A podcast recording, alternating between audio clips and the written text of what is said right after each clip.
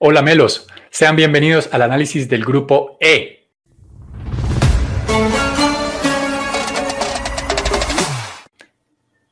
Recuerden que esta serie de videos especiales de Radio Melo los estamos haciendo con mucho cariño y mucho aprecio por ustedes, así que si ustedes también quieren reconocernos ese esfuerzo que estamos haciendo, por favor denle like al video y suscríbanse al canal ya mismo. Entramos en materia. El grupo E está conformado por Costa Rica, Alemania, Japón y España. Directamente desde Alemania, con Manuel Morto-Sacker, tenemos para analizar todo lo que tiene el equipo Teutón para esta Copa del Mundo. Manuel. Hola Nico, sí, aquí desde mi casa en Berlín vamos a hablar de, la selección teutona. A ver, están onceavos en el ranking FIFA, pues un poco lejos para lo que uno siempre acostumbra a ver Alemania y en el, en el top 5. Eh, a pesar de esto, pues terminó primera en su grupo de eliminatorias. Claro que el grupo tenía Macedonia, Rumania, Armenia, Islandia y Liechtenstein, así que pues tampoco tuvo algún rival de peso ahí. Eh, terminó con nueve victorias, eh, sin empates y una derrota para sacar pues 27 puntos.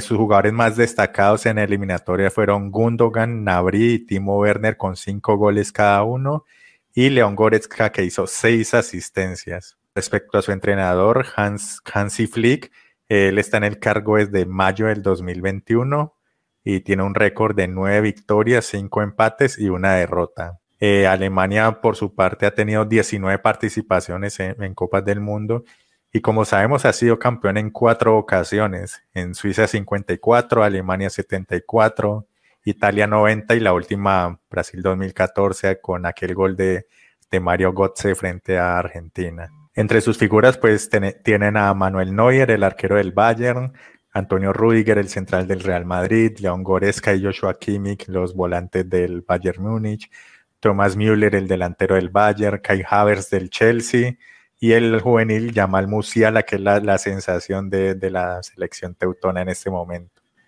en este 2022 han tenido unos resultados irregulares con solo dos victorias, cinco empates y una sola derrota. En cuanto a novedades de, este equipo, eh, Mario Götze, el que les dio el título en 2014, entró a la lista preliminar, así que, que, que está en sus manos poder lograr estar entre los 26. Y tenían unas unos jugadores lesionados, pero ya empezaron a dar minutos. que fueron Neuer, tenía una lesión en el hombro izquierdo, Marco Royce y Leroy Sané ya empezaron a, tener minutos con sus clubes, entonces es muy probable que, que estén dentro de los llamados. En cuanto ya a las bajas confirmadas, pues se está hablando con Tony Cross del Real Madrid, que había renunciado a la selección para ver si, si puede o si quiere regresar al, a la selección a ayudarlos en este mundial. Timo Werner ya totalmente descartado, tuvo una lesión en el tobillo izquierdo en su último partido de Champions, entonces ya, ya no va a ser parte de, la selección. Y del, del Bayer Leverkusen, el volante Florian Wirtz, un juvenil que, que fue sensación la temporada pasada, eh, tuvo rotura de ligamento cruzado, la rodilla izquierda, eso fue en marzo, como esas lesiones duran más o menos seis meses, entonces apenas se está recuperando, quién sabe si, si lo aguanten hasta el último momento para, para llegar al, a la lista. Perfecto, Morto. Muy completa tu información acerca del equipo Teutón. Ahora el Bati de Estados Unidos, mi hermano, el equipo costarricense. ¿Cómo lo ves para este mundial? ¿Qué novedades tiene? ¿Nos va a volver a dar la sorpresa otra vez en un grupo de la muerte pasando por encima de dos grandes del mundo? Hola, Nicolás. Sí, ojalá, ojalá el representante de la CONCACAF Ah, pueda volver a llegar lejos en, un mundial. Los, los ticos pura vida, número 31 en el ranking de la FIFA, eh, su quinta actuación en mundiales. Hay un dato interesante, Costa Rica solo logró clasificar a un mundial en todo el siglo XX, que fue el, en su debut en 1990, el de Italia. Pero en el siglo XXI solamente ha, faltado a un mundial en el 2010, así que ha mejorado mucho en, ese tema de las participaciones de los mundiales. Su mejor lugar lo ocupó en ese mundial del 2014, ¿no? Que nos dio la sorpresa a más de uno. Le tocó un equipo, un grupo, perdón, bastante complicado, compartiéndolo con Italia, Inglaterra y Uruguay, y se logró clasificar de primero de ese grupo, llegó hasta cuartos de final, donde fue eliminado uh, por los, los Países Bajos por ronda de penales.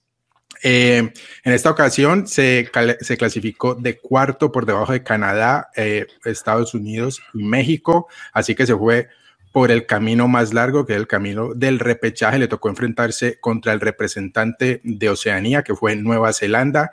En ese partido de, en territorio neutral logró ganar 1 a 0. El equipo que es está dirigido por un conocido nuestro, Luis Fernando Suárez, el colombiano, que tiene mucha experiencia en mundiales, ya fue mundial con Ecuador, ya fue mundial con Honduras, así que eso yo creo que lo va a saber aprovechar el, técnico colombiano. Llevó a Ecuador a su, a su este, lugar más, más alto en un mundial, eh, octavos de final en el mundial del 2006.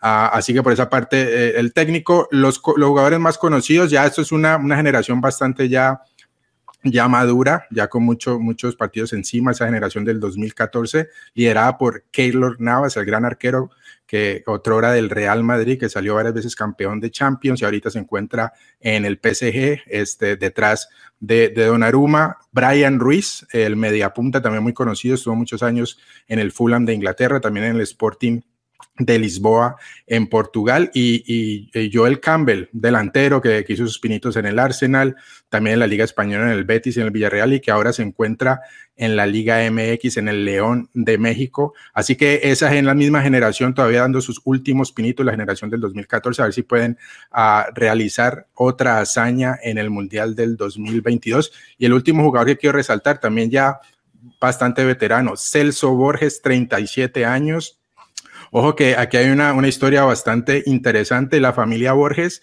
siempre ha hecho parte de los mundiales de Costa Rica. Su papá es alguien muy conocido, sobre todo en Colombia y sobre todo para la hinchada americana, Alexandre Guimaraes. El papá de eh, Celso, Borges fue eh, jugador en esa primera selección que llegó a mundial en 1990. Dirigió a los Ticos en los mundiales del 2002 y el 2006 no fueron al 2010 y en los mundiales del 2014 y 2018 Celso Borges hizo parte de la nómina y va a ser parte de esta nómina. Así que la familia Borges Guimaraes siempre siendo presente de la selección tica en mundiales. Muy bien, Bati, súper completo. Parece buen panorama para los ticos para este mundial. Esperemos que le vaya bien al equipo, al, equipo del continente americano, al equipo centroamericano, representante de la CONCACAF. Seguimos entonces porque los chicos se tienen que enfrentar para pasar de ronda contra ni más ni menos que el equipo nipón, Japón. Japón es el número 24 del ranking FIFA. Eh, su entrenador, Hajime Moriyasu, de 53 años, es el entrenador desde, desde agosto del 2018. Tiene 39 victorias, 8 empates y 10 derrotas. No tiene títulos en su haber, pero sí tiene una victoria muy importante contra Uruguay, aunque fue un amistoso en octubre de 2018 con una selección campeona del mundo. ¿Cómo llega Japón? Eh, Japón no falta a ningún mundial desde Francia 98 y de hecho fue su primer mundial que participó. Esta será su séptima participación. Pasó eh, invicto la primera fase con victorias contundentes, 14-0 sobre Mongolia, 10-0 ante Birmania, resultados que parecían de fútbol sala más que de fútbol 11, eh, de fútbol grande. Eh, fase de grupos fue segundo de Arabia Saudita, como bien lo mencionábamos en un episodio anterior analizando el grupo de Arabia Saudita. En mundiales, como les decía, participado en ese mundiales, su mejor actuación fue noveno en Corea-Japón, el mundial donde fue anfitrión en el 2002. Perdió en octavos de final contra Turquía y en Sudáfrica 2010 también llegó hasta octavos de final y perdió contra Paraguay por penales. Sus jugadores más importantes, Maya Yoshida del Schalke 04, eh, todos estos jugadores son del fútbol europeo, es eh, defensor del, del Schalke, eh, Endu, que es del Stuttgart defensor, Gaku Shibasaki del Leganés, centrocampista, Daichi Kamada del Frankfurt, también centrocampista, Junta Ito del Reims, delantero, y su delantero más importante, Minamino. Takumi Minamino, que estaba hasta hace poco compartiendo filas en el Liverpool, en la Premier League. En este momento se encuentra militando en el Mónaco. Es un jugador que normalmente en la selección sabe hacerlo por izquierda, aunque es diestro. El equipo, el equipo Nimod tiene, digamos, una buena proyección para este mundial y es, yo espero realmente que logre dar la sorpresa y logre colarse como segundo del grupo. Vamos ahora con el Bati Muñoz que nos tiene información sobre la selección española, el plato fuerte de este grupo E. Así es, Nico. España, pues probablemente el favorito junto con Alemania para pasar a la siguiente ronda ah, después de, los partidos por la fase de grupos. España, este va a ser su, participación 16 de los 22 mundiales que, que, se han llevado a cabo. A la, su primera fue en 1934 eh, y su mejor lugar, por supuesto, fue ser campeón del Mundial de Sudáfrica 2010. ¿Cómo se clasificaron los, los ibéricos? A este Mundial de Qatar. Fueron primeros de su grupo por encima de Suecia y Grecia. Suecia a posteriori le tocó ir a eliminarse ah, por, por, la vía del repechaje. Eh, su técnico, por supuesto, alguien muy conocido, Luis Enrique Martínez, con mucha experiencia en clubes. Todos lo recordamos ah, por su paso en ese Barcelona del 2015, el Barcelona famoso del tridente Messi, Suárez y Neymar, ese Barcelona que quedó campeón de la Champions ese año. Y pues todavía sigue demostrando que a Luis Enrique le gusta ese tipo de, esquema, el 4-3-3 que usaba para, con ese Barcelona, lo sigue usando con la selección española. Y creo que la parte más fuerte de esta selección es su medio campo. Y por ahí, por ahí va a empezar resaltando los jugadores más importantes de esta selección. Rodri, del Manchester City, a Sergio Busquets del, del, Barcelona, que en el Barcelona iba se ve lento, pero con la selección creo que se, arropa mucho mejor. Eh, Pedri también del Barcelona, Coque del Atlético de Madrid Llorente también del mismo equipo. Y no, y no se nos olvide Thiago, Thiago Alcántara, que también Luis Enrique lo ha tenido en cuenta, el jugador del Liverpool, sino que ha sufrido muchas lesiones recientemente, pero, pero podría hacer parte de la nómina final. Ojo, la nómina final la va a pasar Luis Enrique este 11 de noviembre, la lista oficial, así que ahí sabremos quién va y quién se queda. Las dudas para España sigue siendo la delantera, no tiene un delantero muy goleador, usualmente juega con Álvaro Morata, pero como lo conocemos a él de, durante su, trayectoria en clubes, no es un delantero fiable, ah, es de muchas rachas. Eh, y usualmente Luis Enrique lo usa de nueve, de referencia de área, y por los costados ha estado usando a Ferran Torres, jugador del Barcelona, y a, Sarabia, el jugador del PSG, que usualmente no es titular, entra en segundos tiempos. Hay veces ha rotado con, con Dani Olmo, también este, ha incluido a Nico Williams, el jugador del Athletic Club de Bilbao, y, y Gerard Moreno. Y de vez en cuando a Ansu Fati, que tuvo su, su, su, momento bueno con la selección cuando estaba explorando con el Barcelona, pero que desafortunadamente cayó en lesión. Ha estado regresando con el club catalán y hay una incógnita, una incógnita de, de si Luis Enrique lo va a alcanzar a llevar, porque en verdad con Xavi no ha estado jugando mucho en el club Blaugrana.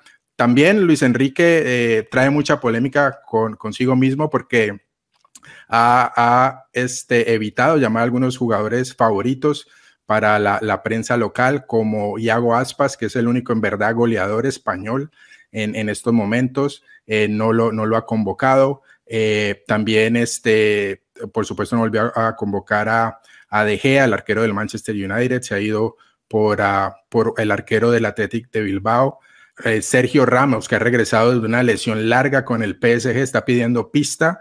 Ya ha dicho que le gustaría ser parte de, la lista final de la selección española para este último mundial, pero es una incógnita si, si eh, Luis Enrique lo va a llevar. De nuevo, el 11 de noviembre sabremos cuál va a ser la suerte de varios de estos jugadores de la selección española. Ok, Manuel, ¿vos crees que ya está definido ese grupo? O sea, ese grupo cuando lo plantearon ya Alemania y España están del otro lado, ¿o crees que Costa Rica y Japón pueden llegar a dar alguna sorpresa? Eh, para mí, sí, van a clasificar a Alemania y España, no, no van a tener problema en, superar a, a Japón y a Costa Rica. ¿En qué orden? Alemania primero y España segundo. Ok, Bati, ¿vos qué pensás? ¿Lo mismo que Manuel o crees que alguno se cuela? Bueno, yo creo que eh, yo creo que hay, hay posibilidad de que se cuele alguno. Recordemos, España viene de dos mundiales bastante flojos después de ser campeón en el 2010. En el 2014 fue eliminado en ronda de grupos sorpresivamente y en el 2018 solo llegó a octavos de final ah, y fue eliminado por Rusia eh, en penales. Así que están debiendo, aunque viene con eso, la, la historia reciente de mundiales, viene con mucha fuerza eh, llegó a las semifinales de, la Eurocopa, eh, fue derrotado por Italia, pero lo hizo ver, ah, creo que en ese partido España se vio muy superior a Italia, que resultó siendo el campeón al final. Y en la última Liga de Naciones llegó a la final contra Francia. eh, que perdió 2 a 1 con un gol bastante polémico de Mbappé, que parecía fuera de lugar. Así que ha, probado esta selección que no es muy goleadora. Yo creo que está más fuerte, por lo que he dicho, que Alemania. Alemania todavía